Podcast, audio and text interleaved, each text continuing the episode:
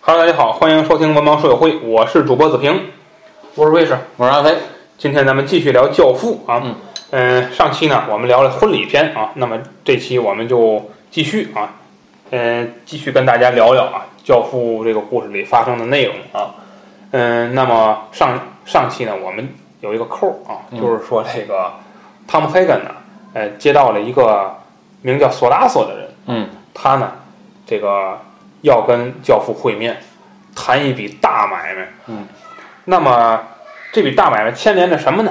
我们呢今天的标题啊，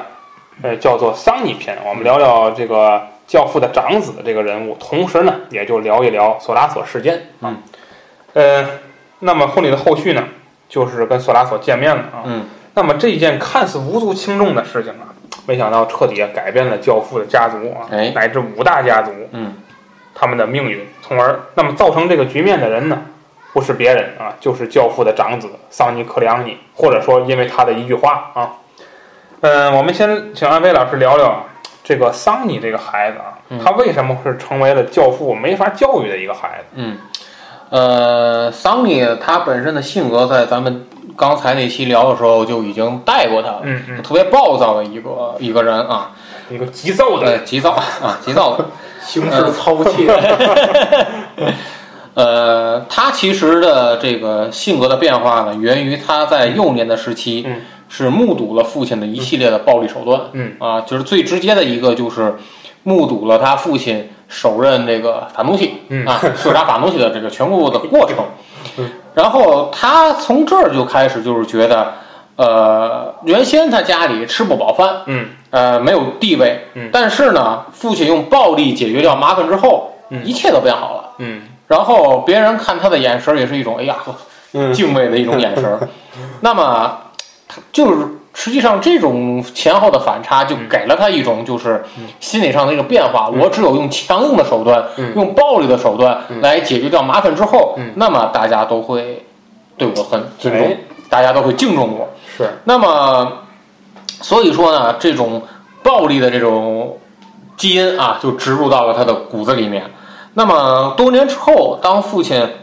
就是老教父啊责骂他就不务正业、暴力抢劫的时 候，他不会反思说我做的方法有什么不对，哎他脱口而出脱口而出的说是什么呢？嗯，你当年不也这么干的吗？哎你当年把法努法努西杀掉的时候，不也是这样的吗？嗯。但是呢，他只看到他父亲用暴力解决麻烦，嗯他没有看到他父亲在做这件事儿之前是怎样通过周密的计划去设计的，嗯对这些没有对。什么？你看他之前他老教父让带着孩子，带着让他媳妇儿妻子带着孩子出去，嗯嗯然后还给设计的时候还让他走出这个房门，嗯给让人大家看见他是从我这儿活着出去的。嗯这一切的事情没看到，嗯都没看到，只看到了老教父暴力的一面。嗯所以说，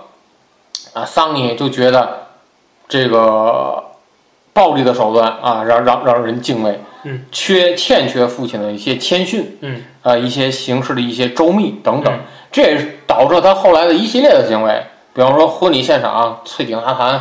搞搞伴娘啊，包括谈判的时候犯的一些错误，嗯急躁的一些错误，嗯然后包括因为他最后送命嘛，嗯不也是就是最后是因为给给妹妹出头嗯，啊啊，导致了他非得去掺和人家的事儿。丧命。教父警告他好几次了，两口子的事儿你别管，对，嗯非得掺和。嗯，说说他的家族地位啊，嗯呃，其实他是他父亲是一个很好的一个帮手，嗯尤其是当这个教父老去之后，啊嗯但是呢，就是书中说啊，很少有人相信他能够 接班儿啊。我给他的评价就是适合当铁锤，嗯但是呢，无法做首领。嗯，尤其是看到教父被刺伤之后，嗯老教父被刺伤之后，他出来主持大局。嗯，他就是以暴制暴嘛，哦机会来了，机会来啊了，哎我大家等干吧，可能听我让的，大家干吧。但是这一下就整个把矛盾激化，嗯也是让后期就是教父不得不通过求和把局面缓下来。太狠了。嗯，桑尼啊，他这个其实他并不是一会儿我们在聊的时候啊，看他策略，他也并不是一味的大杀啊嗯，他有脑子。对但是呢，怎么说，就是在所有的情况遇到一起的时候，他这个急躁啊占第一位。嗯，就是先哎，就是先干了再说。哎，所以这这个就导致了他后期他的人生悲剧也因为在这儿埋下了伏笔啊嗯，这是一个，但是不见，但是他已其实已经学了他父亲六七成的能力了，嗯就是遇上事情之后，我们先怎么干，再怎么干，跟谁谈，找谁，这几步怎么去操作，他其实他是会的，他是会的，但是他的情绪总主导这个事儿，导致了啊事情不能向正常方向发展。你看《教父》，教父没有生气着急的时候啊，控制不了自己《教父》年轻的时候就没有说啊，我拍桌子我跟你急，没有过，永远跟是你讲道理，永远哎，永远先讲道理，讲道理不通，咱得想办法，对不对？想办法也弄死，哎想办法哎也不是说教父自己上去拼命就那么几回，嗯那还是都二十多岁的时候嗯过了这个年龄就不该干这个事儿。对，但是手底下，你想你们家手底好几百号的嗯家族的人了，你自己出什么头露什么面儿，对不对？这不像一个老大去做的事情。所以桑尼这这一点上啊还是欠缺。所以教父最后也给他评价就是，桑尼总是那么的火爆啊，那么火爆啊，说这个事儿。那么咱们就聊聊跟索拉索的会面啊。那么正是因为桑尼的这个性格呀，给这个事情啊留下了一个隐患啊。呃，这是个什么事儿呢？我给它命名为堡垒的裂缝啊。呃，先说索拉索啊，索拉索这个人啊，他是意义的土耳其人啊，外号就叫 Torque 啊，就是土耳其人啊，土耳其人是他的外号啊。这个人呢，进过两次局子啊，呃，都是因为呃这个怎么说这个犯罪事件啊，严重的犯罪事件。呃，那么他呀是干什么生意呢？他是销售毒品的啊，而且是白面倒儿，倒灯毒品，对大家都倒灯毒品嗯，就是说原产地从原产地这儿销到这个纽约，对，这个其实就是他是一个相当于中间商的一个人啊，赚这个赚这个钱，那这个太太来钱了，嗯，白面儿的成本它是非常低的，那么 到这儿以几后乎，为零。对，到这儿以后翻到几十倍、嗯几百倍的翻，那么他再把这个抽完成之后呢，再给这几大家族分。对，他是干这么个事儿啊。呃，那么他这个，他为了做这个事儿呢，这我们就要引出来，他为什么要找教父？啊为什么要找维托克里昂尼阁下嗯？他为什么要做？那么这里边呢，就涉及到他的链条的问利益链条的问题了。刚才我们说了，他是怎么去销售毒品的，嗯那么这里边呢，就有销售地的问题，对，就有司法和这个政治之间挂钩的问题。那么在纽约这个地方啊，势力是这样划分的，呃，五大家族里啊，这个菲利普塔塔利亚，嗯，这是五大家族里的一个家族啊，叫塔塔利亚家族。对塔塔利亚他们家在这个布鲁克林这个地儿嗯干拉皮条生意。他们家是说白了是是那个行业嗯经营那个行业的，但是他们家族呢给他提供的是物质保护，嗯物质保护就是保护他，我保着你，保护你的安全啊，是这样。那么除了他的安全以外，他这个生意不能叫合法化，但是得被这个一定程度的保护啊。嗯对谁保护他呢？是麦克洛夫斯基，是警察局局长保护他。这玩意儿就厉害了啊，嗯哎不一样了。但这个牵头谁牵的呢？是把自己牵头。对就刚才我们说另一个大佬，对那我们在上期的婚礼片中讲过，巴基尼大佬，他在这个巴基尼，在这个时候是教父家族不知道他的存在，对不知道有这个号人，嗯只知道塔塔利亚跟这个嗯索拉索之间有关系对啊。好，我们在这埋一个伏笔，然后呃是这样，所以他这两头有保护了。嗯，那么司法保护在美国还不管用，嗯为什么呢？因为这是你，就是怎么说，叫你接头了这种，嗯嗯销售毒品，我们假装没看见。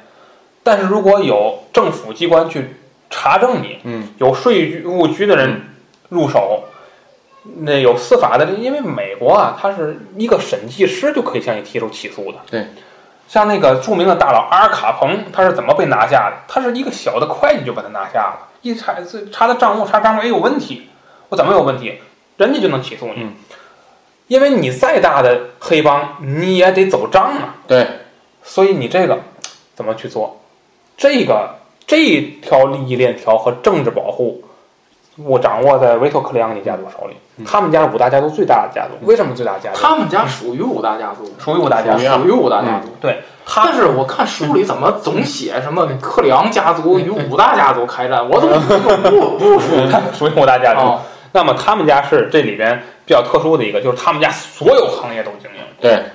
色情产业、赌博产博业，彩业、然后放高利贷，放高利贷，这几个都产还还有正常正常正常的白道的白道橄榄油橄榄油生意。对他们家就是说，橄榄油生意已经能供给他们很大的一个部分的开销了。嗯那么这里边唯独不经营的就是毒品。对，所以在这个时候，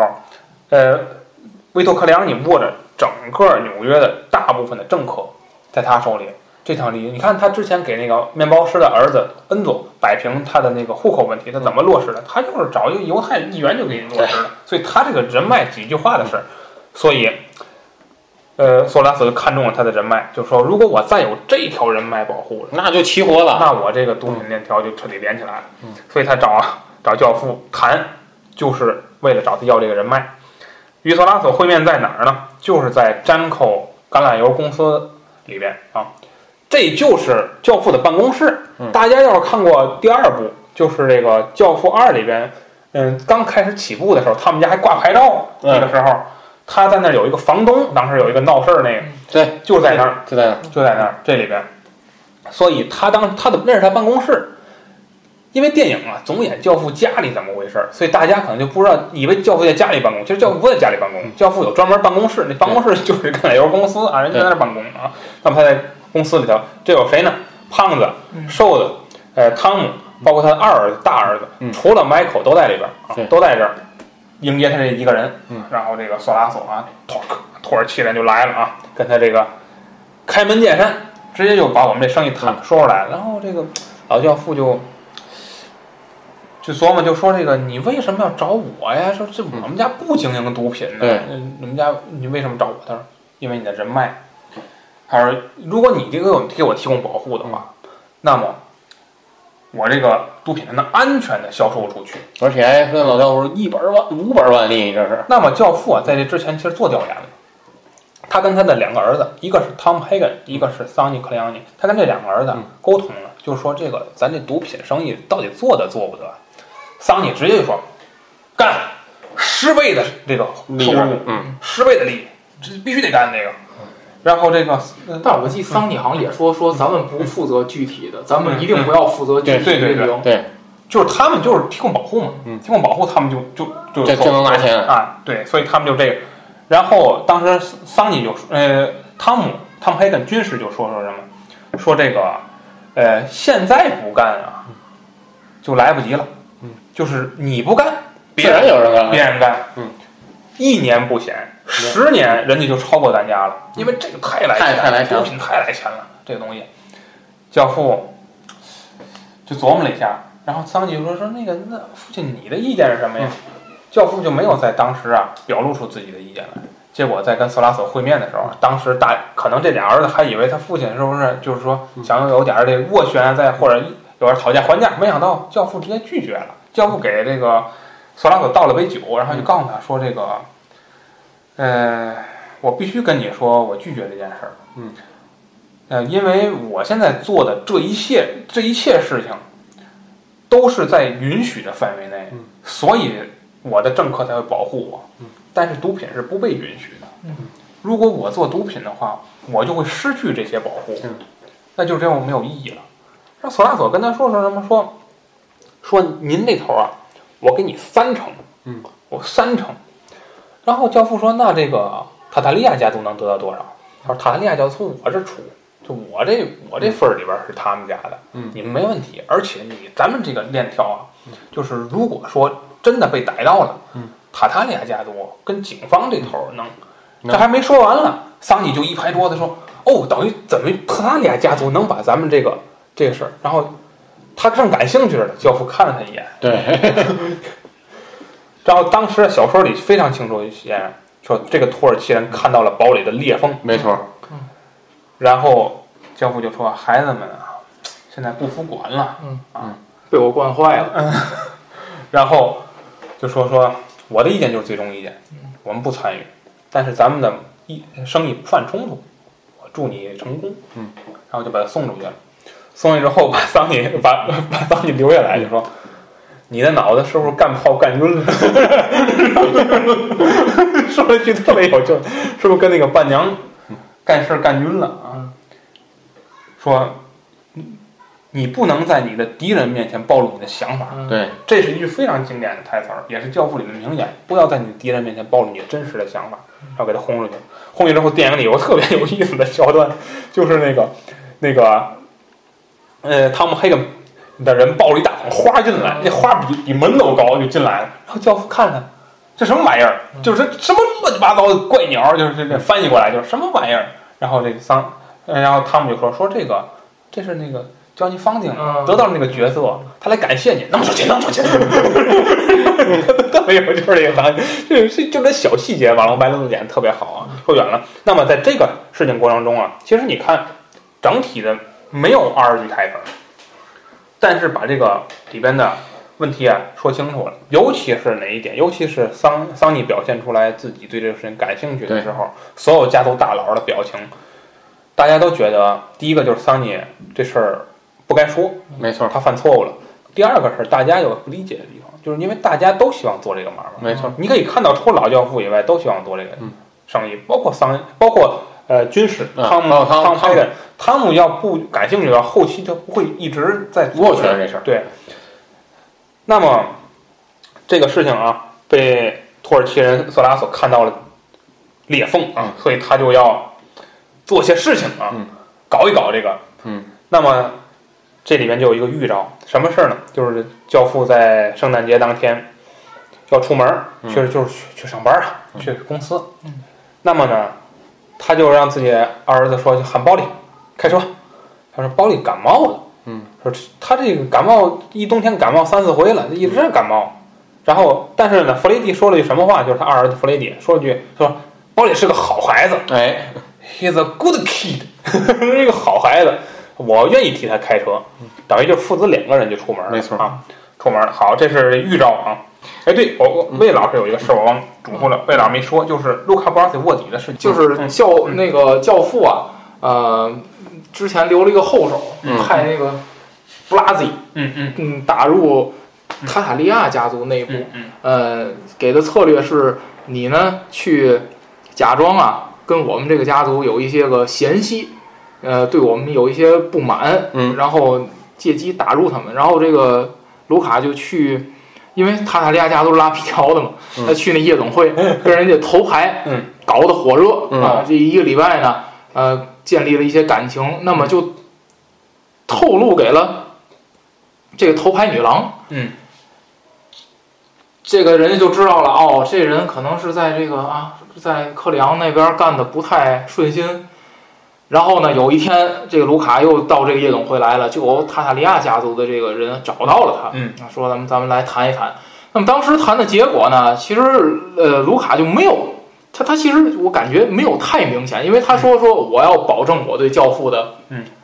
忠诚，嗯，但我不就他原原词儿我忘了，但是大概意思就是我也可以从你这儿拿一份钱，啊就是大概这个意思，嗯让人家看出来，就是说，但也没有说什么啊，我那头叛变了，但这样就有点太明了，让人看着对对就可说能我有啊又多挣假点钱，可能就假了，可能让人看着就假了。他也没有说我要继续对教父保持嗯我的忠诚，嗯但我不介意从你这儿赚一点外快、嗯啊，就这样。但是呢，在呃，他们对教父嗯这个动手的前一天呢，嗯啊不不就就就是前夕啊，嗯好像就是当天我记得当小天小一说天全干对一天，卢卡就被他们给解决掉了，嗯就是被他们拐骗到了一嗯个、一个他们的一个饭店里头，还是半嗯夜，因为那个我记得书里头写的这点写的很很明确，嗯就是卢卡惊讶的发现他们很对自己的时间表掌握的非常好，就是他没错是一个他是一个从晚上开始睡觉，嗯嗯然后夜里出门的一个人，就是那个他大概是从下午到傍晚开始睡觉了，嗯是一直睡到后半夜，然后出门去酒吧，嗯所以他们约到了夜里两点还是四点，嗯忘了。到这里呢，嗯、到这里呢被人出其不意的就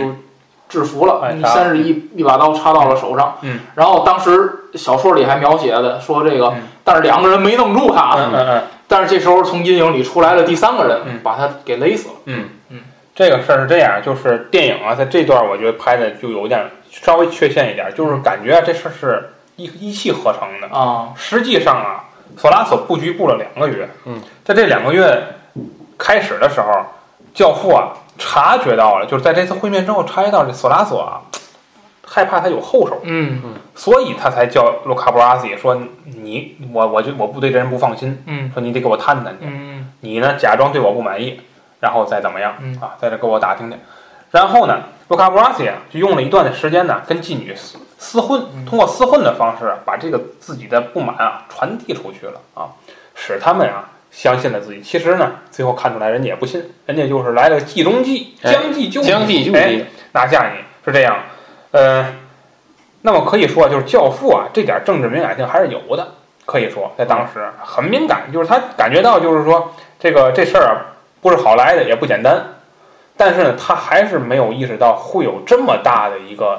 人家对方有一个这么彻底的对他们一嗯个嗯行动啊，还是还是低估了啊这嗯索拉索的能力啊。嗯嗯呃，卢卡布拉西在这事儿啊也是非常遗憾啊，就是这么一员大将啊，好，哎，没想到就是在最关键的是那个演员啊，那个演员我该我在上一期节目里说了是个摔跤选手，当时啊科波拉就说我要让你在这里演场戏，演什么戏？演一场从开始被勒到被勒死的全过程。然后当时剧组就很不不理解，就说这个活人演不了这个戏，嗯，你不可能让一个活人演被勒死的这个全过程。但是你也，而且你是直对面部，就是那个镜头是直接冲着面部拍，你怎么做到？你做不到。然后当时这个摔跤手啊，就想了一想了很多很多办法，最后一看，把他在摔跤里的那个技能用来，就是把血液拱到这个头上，咱也不知道怎么做到的，然后发紫，然后舌头就顶出来，就这样，然后眼球充血，最后然后演出这场戏完，人家是自己完成的。嗯这场戏还是很很厉害的，可以说用了很多方法啊。那么好，咱们说了这个卢卡布拉西这这一头啊，这样才完整这个故事。那么下面重头戏就来了啊嗯，今天这重头戏交给安飞老师啊嗯。那么聊一聊他们这个家族的失控事 件，嗯，就是主力都被遏制住了。太惨了。嗯这个资老师总结的是：教父遇刺，汤姆被治，卢卡惨死。啊，嗯先是教父遇刺啊，嗯这个当天呢，老教父上白道生意那儿去了，去了工作啊，打一晃啊，看看这个报表， 然后呢，啊，这这还看财务报表啊，然后就准备出准备这个出准备回家啊， 拿起已经圣诞节了，嗯拿起外衣啊，让这个弗雷迪说叫叫加图把车从停车场开过来。嗯这个时候就刚才四老师说的，就说保利弗雷迪说我我只能自己去了。嗯这个保利打电话又请病假了。这个时候小说当中啊，就老教父若有所所思的想了几秒钟，嗯，就感觉对这个觉察出了这个事情肯定是觉得不对。肯定不对劲儿嗯啊。然后说本月的第三次，看来你得找个更健康的伙计开车 了。啊，这个时候这个呃，弗雷迪还说啊，这保利是个好小伙儿嗯啊，生病就肯定就生病 了啊，然后开车去了哎，啊，开车去了。那么这个时候呢，这个呃老教父啊，正准备从人行道这一侧上车嗯，忽然停下来呢，看到这个路口呢有露天的水果摊儿。然后就对自己的二儿子说了一句 经典的台词儿：“我去买俩，买俩橘子。 你就在这里等候，不要走动。呃，这个时候，这个老教父呢，准备从这个街道的一侧呢上车，嗯，那么突然发现路口有一个露天水果摊儿，”嗯，这是他最近的习惯，他喜欢反季的大水果啊，嗯，黄桃子还有橙子，那绿色和那种闪闪发亮，嗯这发现确实很周密，连他最近的习惯，嗯，人家都能预料到，嗯，然后店主跑过来招呼他啊，老教父呢没有动手拿，用手指点。指点啊，指点一下。摊主呢，只有一次违背了他的意愿啊，拿起他挑的一个水果，给他看起来有点烂啊。在他准太细致了，这个他付完账准备走的时候，两个男人突然绕过拐角出现了。嗯啊，老教父这意识到会发生什么啊，结果呢，呃，这个老教父就中枪了啊，中枪了，第一发啊命中了老教父的后背啊，嗯然后呢，第二发接下来两颗子弹呢命中击中了臀部。就是打打屁股啊， 上。打屁股上了啊，打屁股上了。但是这个时候就感觉他这个二儿子，哎呀，弗雷德展现出精湛的哎呦，我天！下车时已经慌了神啊，甚至忘了拔枪啊。其实这两个人就轻而易举能把他干掉啊，但是呢，他们有点惊慌啊，就是嗯呃怕耽误太长时间，啊嗯结果呢就没有对二儿子采取一些措施啊，结果就是把老教父对对他采取错哇，老教父就就就这样被撂直接在啊过去街上嗯，被撂在街上。那么汤姆呢，这个时候也是被人给这个控制住了。哎哎，他是准备呢说回家，回家的时候走出大楼的时候，就突然被这个索索洛索拦住了去路，嗯啊，然后直接就把他蹬到了这个车上，啊，这太太找了，直接蹬到车上。这真飞到车上里了，等于是，嗯啊，然后这个刚坐上车啊，两个男人从背后夹了过来，嗯啊，背后夹了过来，结果呢就直接被挟持了，嗯啊，这个卢卡呢，刚才这个呃魏老师啊，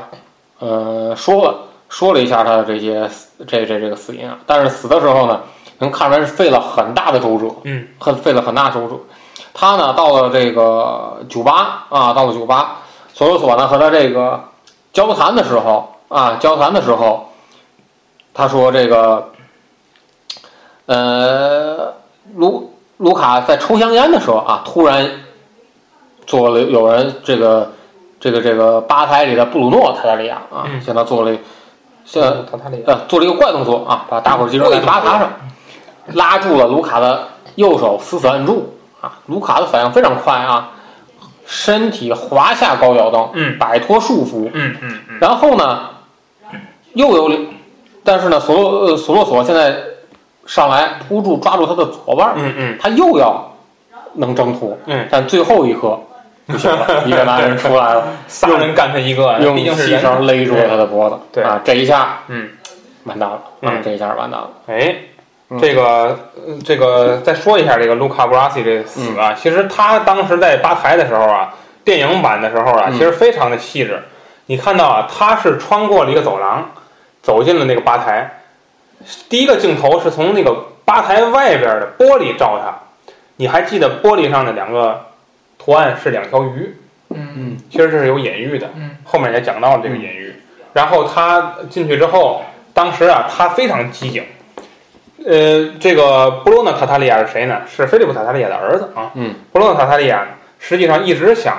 逮着个机会制住他，但是呢，呃，包括到索拉索出来之后，嗯索拉索跟他握手，他都不握，他一直保持一个站姿。然后最后是他自己抽烟的时候，布罗纳趁机给他递个这个嗯打火机了。这下他不得不再对吧礼貌一下，嗯就是这一个疏忽被制住了，嗯嗯就是那么简单的一个事儿啊，被摁住手，然后定定在桌子上，然后被人勒死了啊，嗯非常惨的一个死亡啊。再说说教父里头，教父里头你看啊，这个索拉索做了三件事儿，其实对你看见了吗？就是教父啊，我们刚才说教父家族的结构，教父底下是谁？是桑尼，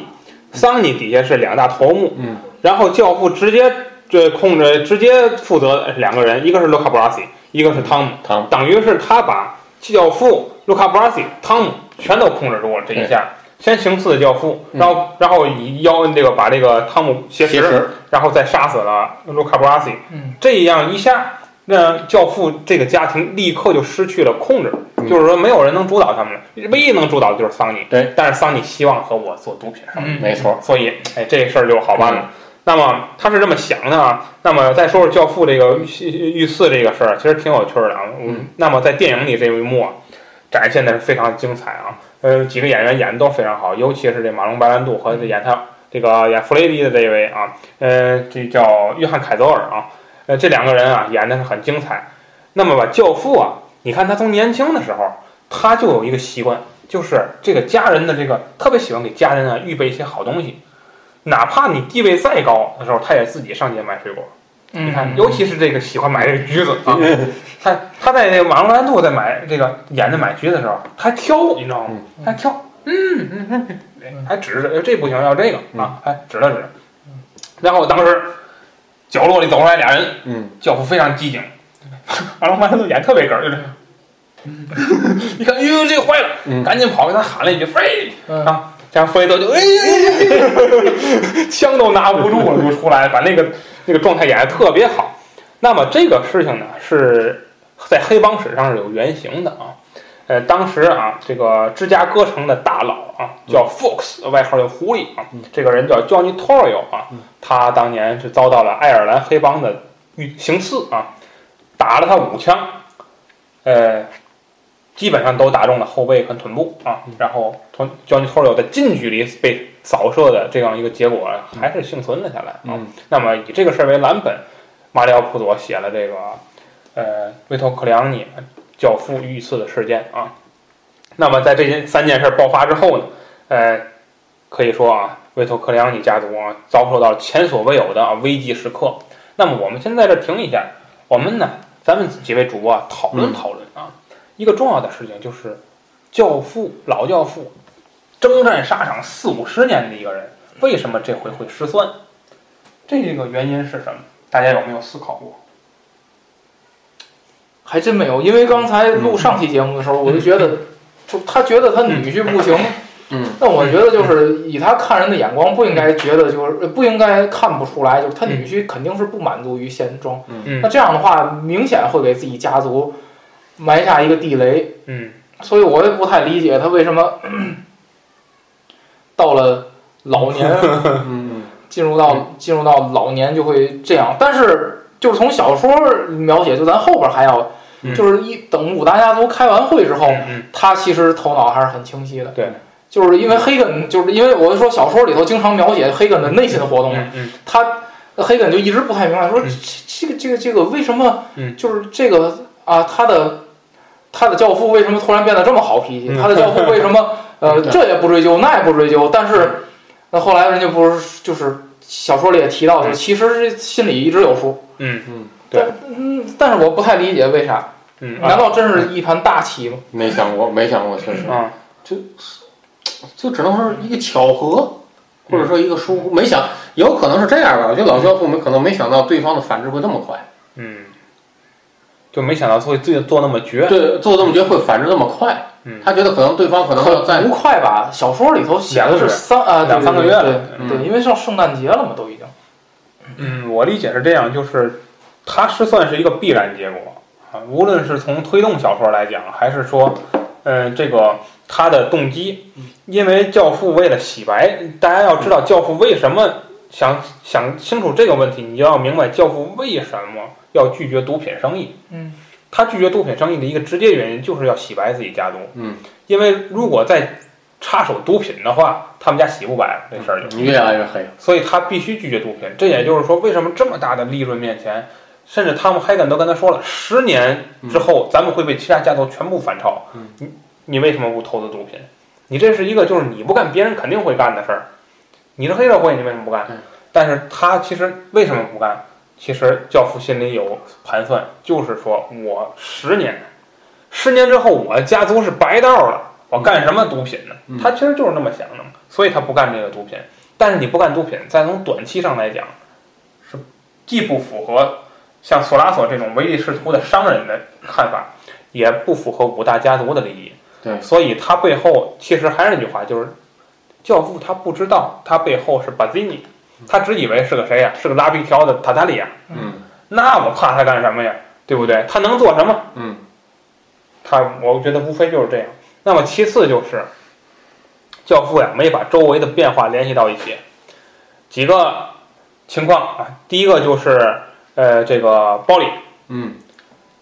他这个一个月感冒那么多回，嗯你没察觉到这个情况，这是一个。其次就是索拉索，他不可能没有小动作嗯。你让卢卡布拉西去探查，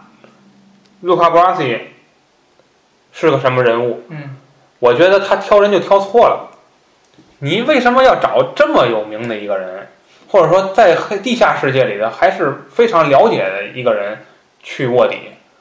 对吧？你这不就相当于是你那个那个那个谁包包青天让展昭去卧底，你让他卧底，谁都知道他是跟你什么关系，你让他卧底干什么呀嗯？对不对？你应该选一个不见经传的一个小人物，兰嗯坡，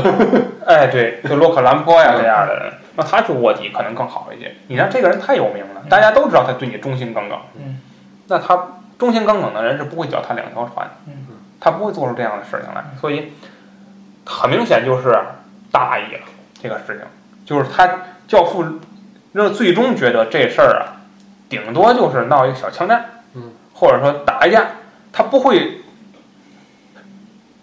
上升到这么危险的一个高度。那么呢，咱再说回来，这个索拉索，索拉索确实厉害，嗯，他这个背后有人呢，嗯，所以给他布置一盘大棋，这盘大棋就是知道黄龙，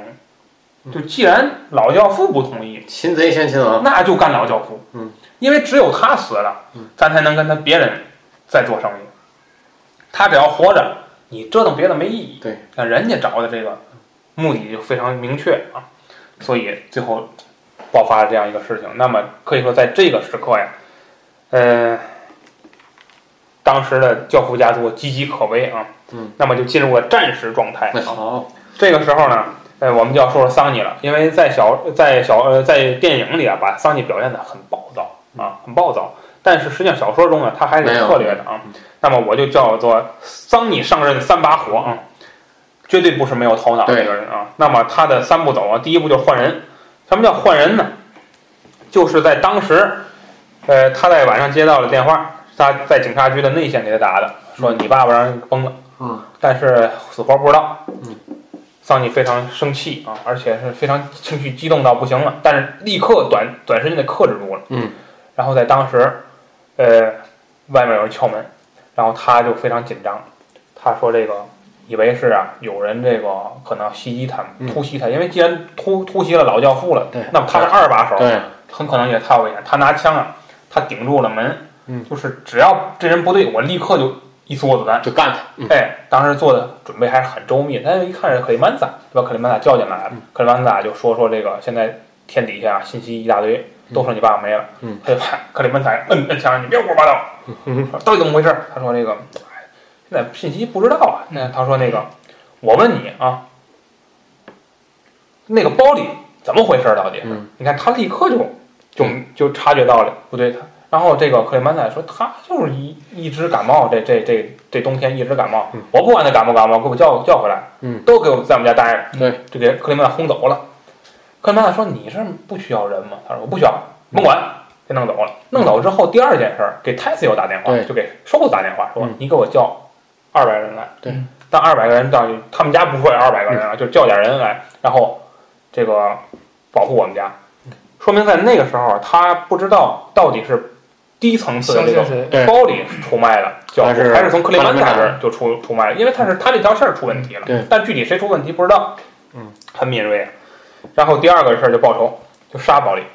然后当时就是这个家族会议，但这个时候我们啊，因为我们后边专门聊 Michael，所以我们在这儿不不详细谈 Michael 的事儿。嗯但是反正 Michael 这阵儿介入了，对让给 Michael 一个任务，就是天天给卢卡博拉蒂家里打电话，对 就是问到底去哪儿了。嗯然后给罗卡巴尔蒂家里打电话的同时呢，这几个大人物就在交流啊，嗯交流什么事儿呢？就是交流这个，一个是等卢卡布拉蒂，一个是等这个一一个是怎么解决后续的问题。那么这个时候，汤姆也回来了。汤姆回来之后，几个人就商量商量的时候，这个门口这包里就进来了，就说这个门口有人找你们。 然后当时这个克里曼塔就说说谁让你进来的？说我不说你在那儿老是待着吗？啊，是是是。然后这个当时当时桑尼还挺聪明的，还说这个好点儿了吗？他说这个我不行，多喝热水啊，多喝热水，吃药啊，好好歇着啊，没事，有两天就好了。然后就出去了，出去之后，你现在必刻必须立刻马上给我干掉这个司油司一货， 我不想再看见他， 特别有趣儿。然后这个沙包里的过程呢，哎，是非常在影史里头也是一个非常有意思的啊镜头。呃，是是是，这个在当时啊，呃，科波拉啊给这戏里加了很多就小说里没有的内容，嗯，就是他当时啊让克里曼萨那个演员的真实那个演员的老婆在里边演戏，就演他妻子。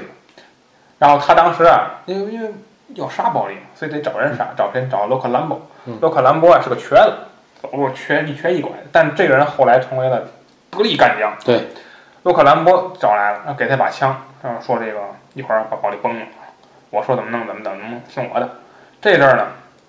他太太就出来，真实的那个太太出来，出来说那个你你不要把那买蛋卷儿啊，不要买蛋卷儿，记住了吗？啊，记记着记着记着，就上俩人上车，上车之后还跟他说，哎嗯，看点后边啊，别把小孩撞了。嗯然后哎出来了，出来之后跟包里就就骗包里，嗯，哎，我就说黑社会真是一套完整的体系，就是他们所有杀人没有说就是上来我就给把你崩了，对永远是给你忽悠瘸了嗯呗，哎你崩，永远是这样。你心甘你情看愿小的，说里写的特别可人，特别说那详个细了。先那个克林曼卡先想嗯出一个什么任务，对能带三个人去对，就是还不让那人怀疑，嗯就是你看就一般的啊俩人，哎，为什么多一个人呢嗯？怕他怕他怀疑，怎么能让他顺理成章接受啊？这是咱仨人一块儿去，对而且就是描写就是他对他那人的态度，就是嗯克林曼卡想就是一定不能对他态度太好，嗯嗯，太好人家就怀疑哎你怎么就是那么高 兴呢？对对对呃是不是要杀我？小说里写的挺哏儿的，嗯，然后就是呃编个什么场景呢？你说这个，咱去买床垫儿，为什么要买床垫儿呢？这就引入到了黑手党里边的一个词儿啊，就是睡床垫儿。对，睡床垫儿什么意思呢？就是说战时状态啊，这个人们不能随意的出入堡垒了。那这个时候呢，说白了就是打地铺，对就是嗯打地铺。看你不打地铺你不能真睡地上，所以就给你买床垫儿，你睡着，哎，说走咱就走，就是要睡床垫儿，睡床垫儿得买床垫儿啊对，所以就带着包里呢去马去去大商业街上买床垫儿去，就是设计了这么个情景。但这么个情景呢，当然克林曼萨哎演的太好了，非常泰然处之。然后这个删节了一部分，在删在导演剪辑版里还有了，就是跟包里说说这个，你去问去，就你现在去问去，够多少个人呢？床垫儿，咱们马上就怎么样，就去着手。然后包里就去了，去包里还心里还想啊，这个消息我得透露给给给这个谁那索拉索，这样我又能拿一笔钱了。然后还上车还想了，然后想几个人还互相开玩笑，还挺非常欢乐的一个场景啊。然后这个时候克里曼娜说：“说我得给桑尼打个电话，你们俩人等我啊。”结果打个屁电话，他就去那个饭馆了，饭馆给他精准备了一小桌。他还吃顿饭，吃完一顿饭之后，人家把蛋卷儿给做好，他媳妇儿不让蛋卷儿吗蛋卷儿做好了，哎，拿着回来了，进车了，走，回去，回去之后绕长滩，就是一个嗯芦芦苇荡的一个地方啊嗯，在电影里展现出来，远处可以隐约看见自由女神像那个地儿，非常这个场景非常棒。然后车开到这儿之后说：“等会儿，我尿泡尿下去了。”下去就是这个时候，洛克兰佛拿枪开了三枪啊，把保里打死了。打死之后，他还做了一个惊讶的一个状态啊，然后把收拾好之后就说：“把枪扔了，蛋卷儿蛋卷儿拿出来，走，就走了。嗯”几句话交代。其实你说过程中，他这些画圈儿忽悠包里的，但是绕了这一大圈儿，而且为了拍这场景，科布拉下多少功夫？因为他没法复原四十年代的马路，嗯，所以他就要从资料片里头和这种纪录片里找四十年代的录像，有开车的镜头，他把这个录像啊剪到了《教父》里，哦，然后再把找这辆车，然后买到了这辆车，然后再让演员们在这车上去演，所以等于就是说，为了为了这这碟儿醋啊，买了个螃蟹，嗯，就是这样，真的是非常了不起啊！这个，那么这是他做的第二件事，沙包里。那么第三件事就是找洛卡布拉奇，刚才说了嗯，呃，不想让麦克太早的介入到他们家族事务中，嗯，所以呢，就只能是这个让麦克负责打电话啊。 结果麦克麦克就每隔一刻钟给卢卡布拉西那儿打个电话，打到什么时候？打到我们刚才说的包里进来，说这门口有人找你，干什么呢？送了条鱼嗯。然后当时这个他那个这个谁桑尼就不明白什么意思呀？旁边的元老告诉他，这是西西里人的暗语，对，告诉你卢卡布拉西已经与鱼长眠了。对，喂鱼了嘛，所以是这么个场景，等于，呃，他上任这三件事儿啊，可以说，呃，还是很有条理的啊，嗯因为他知道一个事儿，就是说，卢卡布拉西如果活着，嗯这事儿好办，对，这事儿好办，因为他就不会放过这帮人，嗯，这咱们可以双管齐下，等于他死了，嗯，所以他现在就要开启全面战争，我记得当时他们还研判了，嗯嗯就说布拉迪有三种可能性，对，第一叛变了，嗯这种是最棘手的，嗯然后第二种是什么？那个呃，第二种是是那个失踪了还是什么？然后第三种是被敌方杀死，嗯嗯然后也不也不怎么着，因为他没出现嘛，嗯，对，所以没出现肯定是有原因的，因为当时那个汤姆派根说他不在外面过夜，这个人不在外面过夜的，所以他不在肯定有原因啊，是这样。那么这个呃，咱们刚才说汤姆之前啊被控制住了，汤姆被控制住的时候啊，当时其实呃索拉索啊还玩了个心眼儿，跟他说说嗯，你你们老头子被我干死了，嗯，啊，然后当时汤姆很紧张，甚至一度啊头脑空白，嗯因为他有感情啊，这东西人嘛，他是有感情的，他当时啊还沉浸在这痛苦中，然后当时索拉索人说事情已经发生了，你现在嗯不要有这种情绪了，咱现在谈生意，桑尼对我的生意很感兴趣，对不对？嗯你现在的任务就是回去劝他，嗯他说桑尼会报仇，嗯，那是他的第一反应。嗯，但是你如果你跟他劝他的话，嗯你再摆平他那两个兄弟，这个事儿就好办了。嗯然后桑尼说，桑尼流下眼泪，然后桑尼说，但是我们这些我们也许都能办，但我们管不了卢卡布拉西。嗯。然后土耳其人说：“这个我管， 我来吧。”其实当托拉维已经死了嘛，他已经，嗯让是我管。结果就把他送出去了。送出去说：“你看看没有事儿嘛，对不对？嗯啊，你只要按我说的做。”结果呢，来人了，来人就说说这个没死，嗯五枪没死。嗯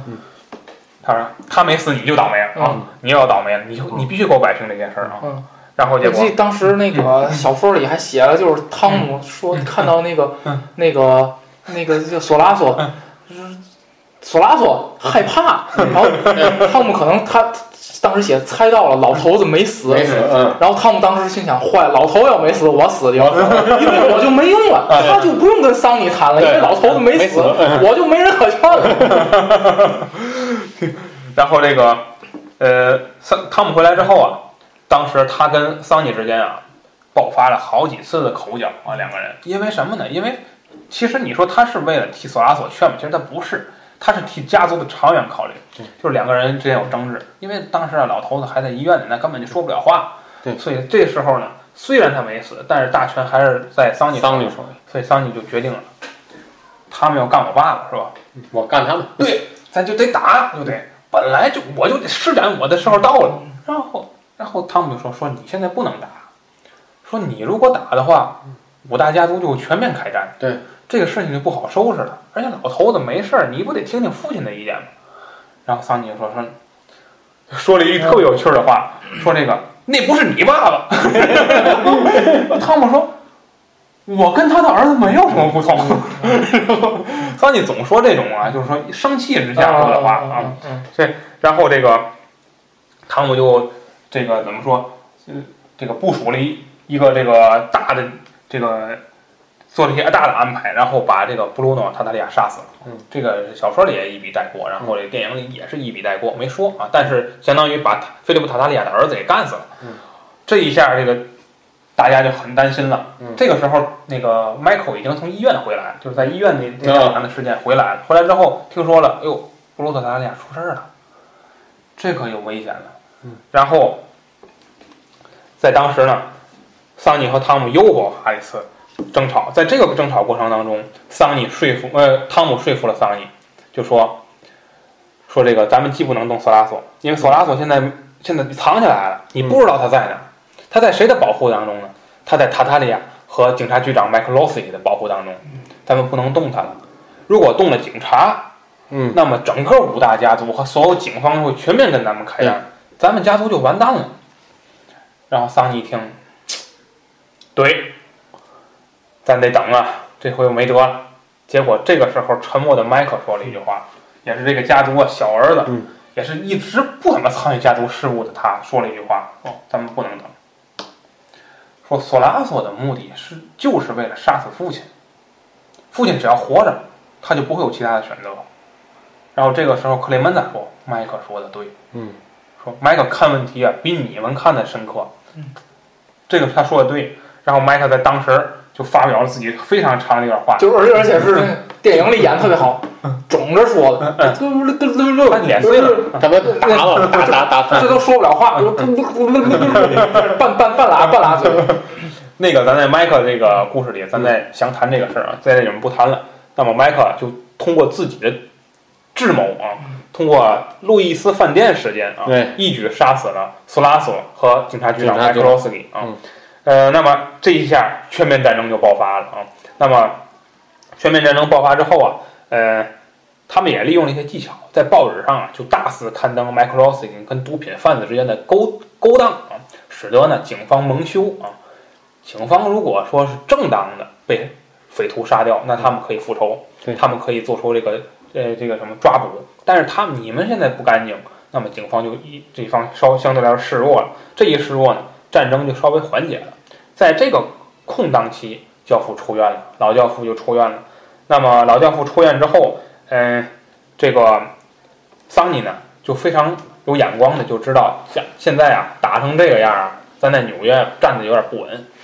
把自己的弟弟啊弗雷迪就派到了拉斯维加斯啊，去那儿呢学一学赌场的经营技巧啊。这学学的不光是经营技巧啊，嗯还有别的技巧。对，嗯 赠送到了那边啊。那么这就不说了。那么下面请卫士老师啊来聊一聊桑尼的桑尼之死啊。呃，桑尼的死呢，嗯、实际上之前有一个伏笔，嗯因为咱们上期节目说了，他妹妹嗯跟他女婿总打，呃，他他他妹妹跟他卡洛卡洛嗯是吧？嗯对叫对对，卡洛，卡洛俩人总打架。嗯，之前就打过一回，两口子嘛。之前就打过一回，因为啊，从就是一直以来嗯，呃，他们其实默认的一条规矩就是，嗯这个桑尼是不进城的，嗯嗯嗯，不进城的。可是呢，他得跟伴娘去鬼混，对对对，所以他定期进城。嗯一次偶然的机会呢，他呀也不知想起来什么了。嗯嗯这次还不是他妹妹给他打的电话，这次是他上他们家对嗯去看他妹妹去，就是想，哎，想我这这不刚从伴娘这儿出来也没嘛事儿，嗯上我妹妹家哎看看去，结果一看他妹妹被打成那样了，嗯，然后这桑尼就直接开车去那个嗯彩票打那彩阵儿， 卖彩票那儿， 给给来一顿，头一顿，莱顿呢，那一次其实就已经有危险的信号了。嗯为什么呢？嗯已经有人告诉其他家族，嗯桑尼来过，来过这儿，进城了。进对城了而且桑尼就是。 就是，而且就是就是，当时我记得小说里头写的特别哏儿，说那个，呃，而桑尼早已经回到了嗯 长滩，准备迎接父亲的怒火，因为那时候他们就不能公开在城里露面儿，嗯这是一次伏笔。但是那次桑尼回去了，嗯但是下一次就没有那么幸运了，嗯下一次又是因为反正一些夫妻俩，反正就就那就就就就那点破事儿。又打起来了，这次是他妹妹给家里打的电话。嗯，当黑黑黑根当时很警觉。嗯嗯，桑尼前脚走，黑根说派人跟着他，嗯对吧？嗯然后同时给城里打电话安排说你们要，嗯你们要那个啊那个把把我妹妹跟她丈夫带走，嗯不要让桑尼看见他们。嗯嗯，那个然后也不怎么乱七八糟就布置一大堆，结果呢，桑尼是在是就是高速路口，高速对哎收费的口那儿，嗯他呢先是看到前面有一辆车迟迟不走，嗯又看到呢这个收费的这个人员呢非常行动很诡异，就是说这找找零钱找了零半钱找不天利索找不对，然后找了半天找找会儿这人没了，桑尼就觉得。坏事儿不对，他就赶紧想往外跑。这时候跑已经没，因为杀他肯定是嗯，不是杀他肯定不是靠一两个人杀的，就是各各各个各方向各都个有方向都有人嗯。而且呢，小说里头还特意的加了一句，就说这个人还往他脸上踢了一脚，嗯，然后写明了说这明显是个人恩怨，也就是说他不是说什么那种买凶杀人，嗯我就为了杀你。嗯为什么个人恩怨呢？因为桑尼他组织了一个队伍跟、嗯跟其他家族干，嗯嗯，给其他家族干得够呛。对对而且之前，而且之前就是小说里头之前还描写了一个细节，就是，呃，桑尼正准备对桑尼。野心特别大，他想把其他家族首领都干死，然后不知道为什么， 嗯小说里写其他家族首领突然嗯潜入了地下，好像就是有这么一句话。嗯你说这是因为什么？肯定是有内鬼嘛！你嗯你你，要不人怎么知道你要搞人家呢？嗯然后呢，呃，小说里头还描还还用了一个，就是一个倒叙的方法，嗯嗯就是先交代桑尼死，嗯因为他是先黑根先给那个，嗯，那个那个那个那个火葬场啊，不对，就不叫火是最葬场开始的那个啊，对，殡那葬那馆那那那个个老殡板，嗯殡葬那老板打电话，对对对，老板好，先先讲他怎么准备，嗯然后到店里头啊，这个嗯老教父来了，然后夸一掀，嗯一哎掀一掀帘儿，呃，一掀这个布，嗯，桑尼，嗯，然后后边再告诉你，嗯，这是怎么是。小说写的还是很不错的，嗯，我觉得桑尼这个事儿啊，其实伏笔太多了。嗯对，这最关键的就是啊，这个这里边有有几场戏啊，就是呃，或者说有几个桥段，一个就是他这个妹妹嗯，跟他这个妹夫，嗯也就是说人家两口子，他们之间啊有存在这个家庭暴力的这个事情啊。那么这个家庭暴力呢，咱现在看来可能啊确实过分啊，不是说打了一个嘴巴而已啊，这是简直就是逼就是拳往打死里脚打踢。啊！而且关键还怀着孕呢。对对，然后这个在当时啊，呃，这个康妮啊，就是这个女儿啊，经跟自己父亲谈过这个事儿，就是说他打这个打老婆这个事儿，然后当时这个但是那个老他爸他妈都没老教父嗯就对他说了一句，说这个，呃，不，老教父是这么说的，是当时啊，这个女儿问他说：“你从来不打妈妈？”嗯，他说：“那因为他没做让我打的事儿。”嗯 说了一句，当然这个话呀，我觉得太符合这个西西里人的性格了，嗯就是说西西里人其实他默认的是什么呢？就是老婆得听话。嗯嗯，其实他就是这么玩儿，所以。教父其实反过来就说说他打你是因为你不听话，就嗯我记教父还嗯说就是说说你应该先学会如何当一个妻子，对吧？嗯是是是，没错儿。所以这个让你感觉到，就是说这是一个伏笔。其次就是桑尼，呃，你看啊，教父这种人，他都不介入自己女儿的事儿。嗯，你作为哥哥，而且说白了，你自己那点事儿还没弄明白呢，你自己也不干净，对不对？而且老教父还警警告过桑嗯尼，你总关心，你总弄人家家夫妻俩人什么事儿，人家我关觉心得就是小时候管惯了，对就小时候这妹妹一看就是有什么 事儿就找我大哥，啊把平事儿去给。嗯，因为好像小呃，因为我记得小说里有一段描写，就是嗯嗯桑尼在在多大的时候，然后是依次是多大多大多大，然后说嗯对当时桑尼好像已经都已经都快跟跟什么步入家族生意的时嗯候，他妹妹还满地跑了四岁，嗯然后麦克也不才才刚上什么学，然后什么弗雷德上什么学，嗯，是吧？对对对对对，这一看就是大哥，就他一看就是嗯，这他认为就是我大太多了嘛，嗯我就其实我可能可能桑尼潜意识认为就是。我觉得就是父亲管不到我，我就其实我跟你们父亲也没嘛区嗯别，哎我就得管你们。对，但是长兄如父啊。他对啊，但是他介入的这个方式啊，本身就不对。就是说，你介入你也应该劝吧，嗯结果他直接就打，嗯，用你用打我妹妹，我打反你制 啊，反制啊，结果就是这个遭到了教父以及教父太太啊，也就是他自己的父母两个人都跟他说过不要介入，但他还介入。电影里有一个特别有趣的场景，就是他父亲还没出院了，然后他在家里白活，在桌在饭桌上啊白活，咱们怎么搞他们啊？嗯咱们这这个那个的，然后结果那个，结果他那个他妹妹就说说父亲不在饭桌上说自己家族的生意，嗯然后然后结果那个他他妹夫那个看了说哦哦嗯啊哦，嗯让我感兴趣啊这个，我跟你说怎么办？我们不在饭桌上谈生意，不是，好像是那 个，好像还是那个他妹，他妹夫还让还让他妹妹闭嘴，啊然后那个，然后桑尼说说那个说没有人那个说什么你不能让他闭嘴，好像大概就这个意思。你再让他闭嘴我搞哦你！ 然后他妈妈就急了，就说不要参与，不要参与他们的事儿，嗯就是这种，就是其实都在劝他们，就是不要介入人家俩人，他偏要介入哦。吃饭之前，不是桑尼还跟那个嗯跟那个什汤么姆打起来嗯跟汤姆说什么我呃那个那个我要是有一个西西里西西里人的军师是吗？是嗯对是这对，意对思他吗？说这个，他说啊对我要有一个西西里的战士啊军师，这我们现在不会落于下风了。啊啊。说父亲有张口，看看我有什么。 嗯然后，然后，但是他好像马上就知道自己说错话了，然后，然后，然后过去抱了一下汤姆，说：“哎，妈，妈妈做了做了面。 什么玩意儿？ 挺有意思”的，桑尼是一个就是性情 中人，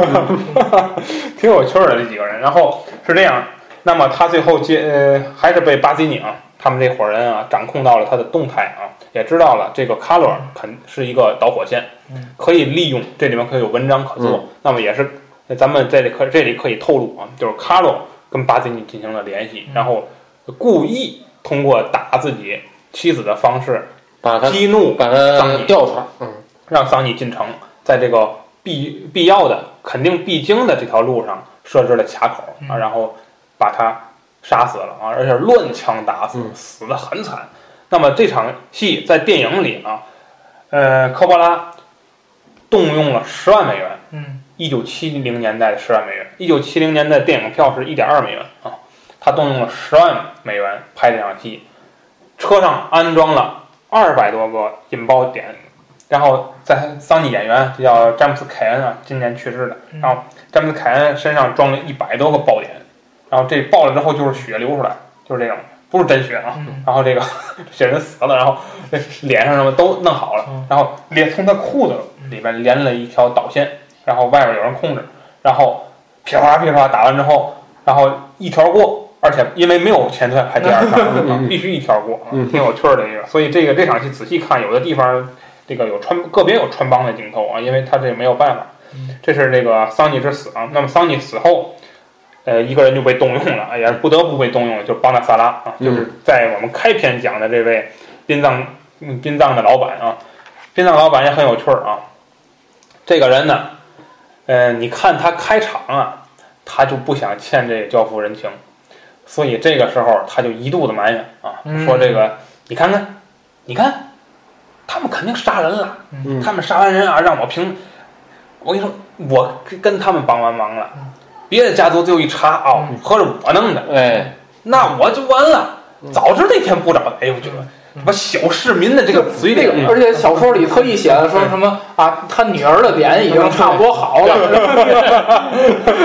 哎呦，我觉得太有趣儿，就是他刻画这种小人物刻画太好了。那演员也演了这场戏，但是被删节了啊，在导演剪辑版里有一场戏，然后，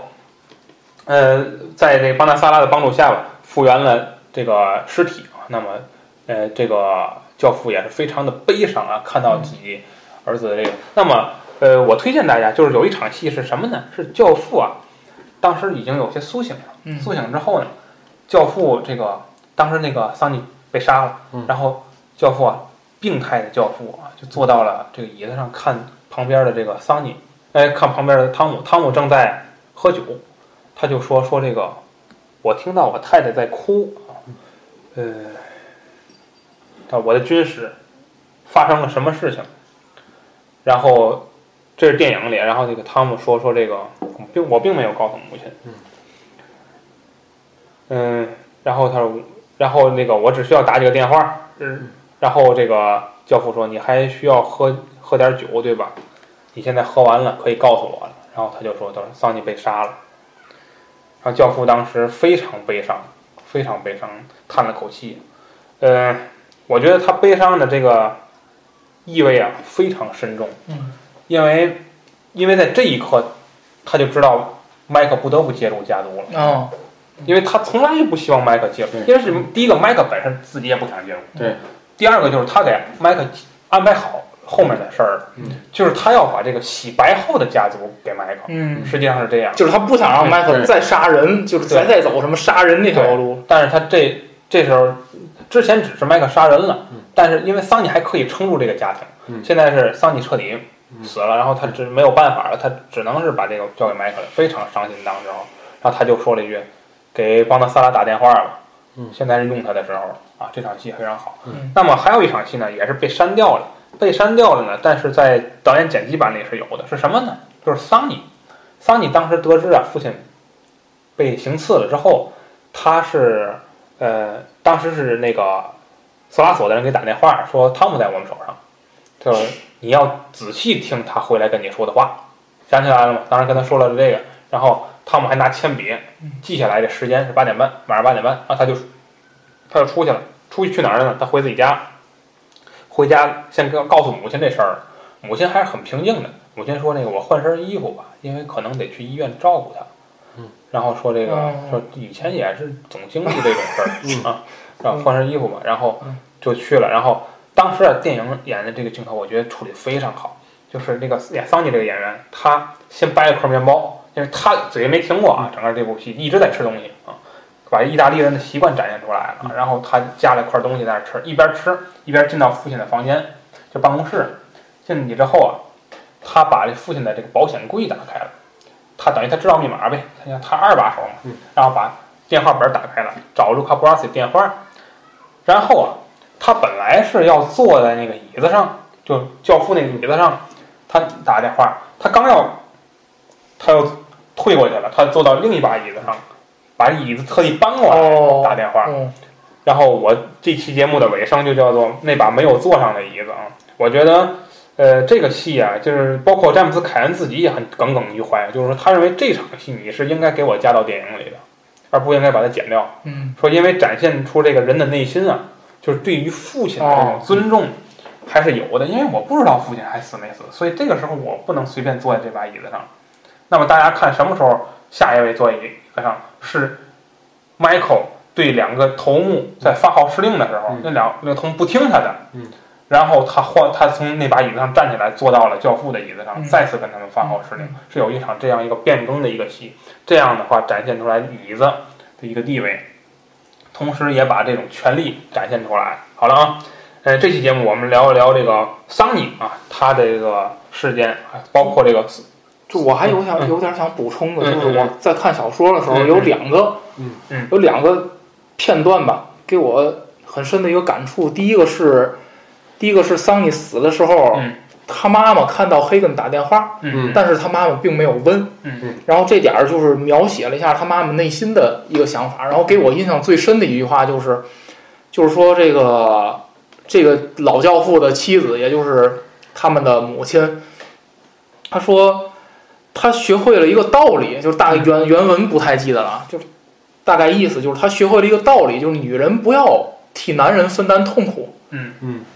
因为男人也从来没有为女人分担过痛苦。嗯就是我觉得感触还挺深的。然后第二个就是，